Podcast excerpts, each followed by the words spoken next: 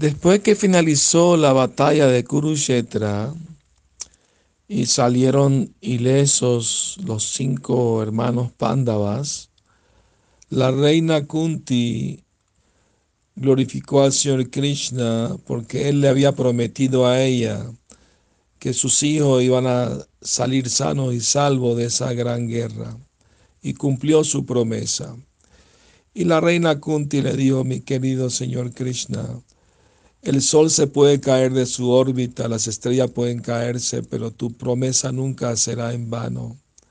Y así ella, muy contenta, glorificó a Krishna y estaba muy feliz de tener a sus hijos vivos, ¿no? Entonces los eh, cinco hermanos Pandavas fueron a consolar a sus tíos, ¿no? Ditarashtra y Gandhari, por la muerte de sus hijos. Y el rey Yudhishthira preguntó, eh, mi sobrino Bima, ¿estás aquí? Sí, tío, estoy aquí. Ah, pues ven, ven, que te quiero abrazar. Y Krishna le hizo una señal a Bima que no vayas, porque Dhritarashtra estaba demasiado enojado con Bima y a lo mejor le a hacer daño. Entonces, como él era ciego, no podía ver, le pusieron una estatua de Bima delante y detrás de la estatua estaba Bima, sí, tío, aquí estoy. Y Dhritarashtra se levantó y abrazó la estatua pensando que era Bima, con tanta ira y fuerza que partió la estatua de hierro en dos. Y luego empezó a lamentarse. Eh, no solo perdí mis hijos, ahora perdí a mi sobrino Bima, me dejé llevar por la ira. Y, y Bima dijo, no, tío, aquí estoy. Entonces eh, llegó el sabio Vyasadeva y estaba tratando de consolar al rey por la pérdida de sus hijos.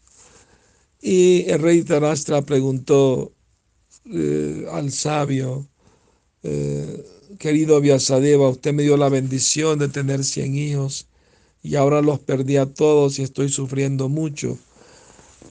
¿Por qué razón tuvo que pasarme esto? ¿Cuál fue el karma que tuve que pagar para estar sufriendo tanto ahora?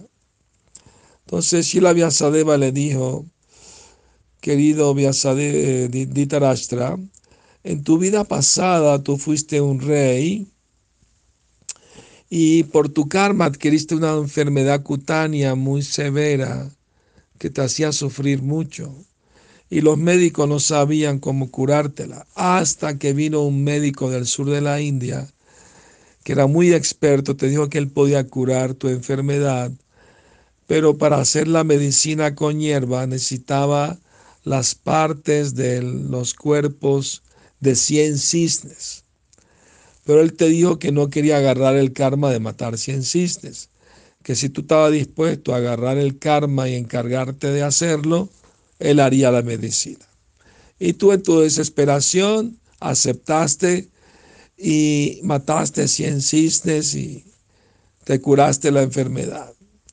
Entonces, como no te dolió matar a esos pobres animales, ni siquiera te arrepentiste de haberlo hecho, esos 100 cisnes nacieron como tus hijos en esta vida y murieron y ahora estás sufriendo por la muerte de ellos, ya que no sufriste ni te importó su muerte en, la vida pasada cuando eran cisnes, ahora te toca sufrir por su muerte siendo tus hijos. ¿Mm? Entonces ahí se iluminó Ditarashtra, ¿no? Toda la situación del karma, cómo ocurre ¿no? en este mundo. Entonces nos sirve a todos, ¿no? De enseñanza de ser cuidadosos, de no incurrir en actividades dañinas que nos pueden traer mal karma para esta y para otras vidas. Mejor entregarnos a Krishna y volver con Él. Que tengan feliz noche, sueñen con Krishna.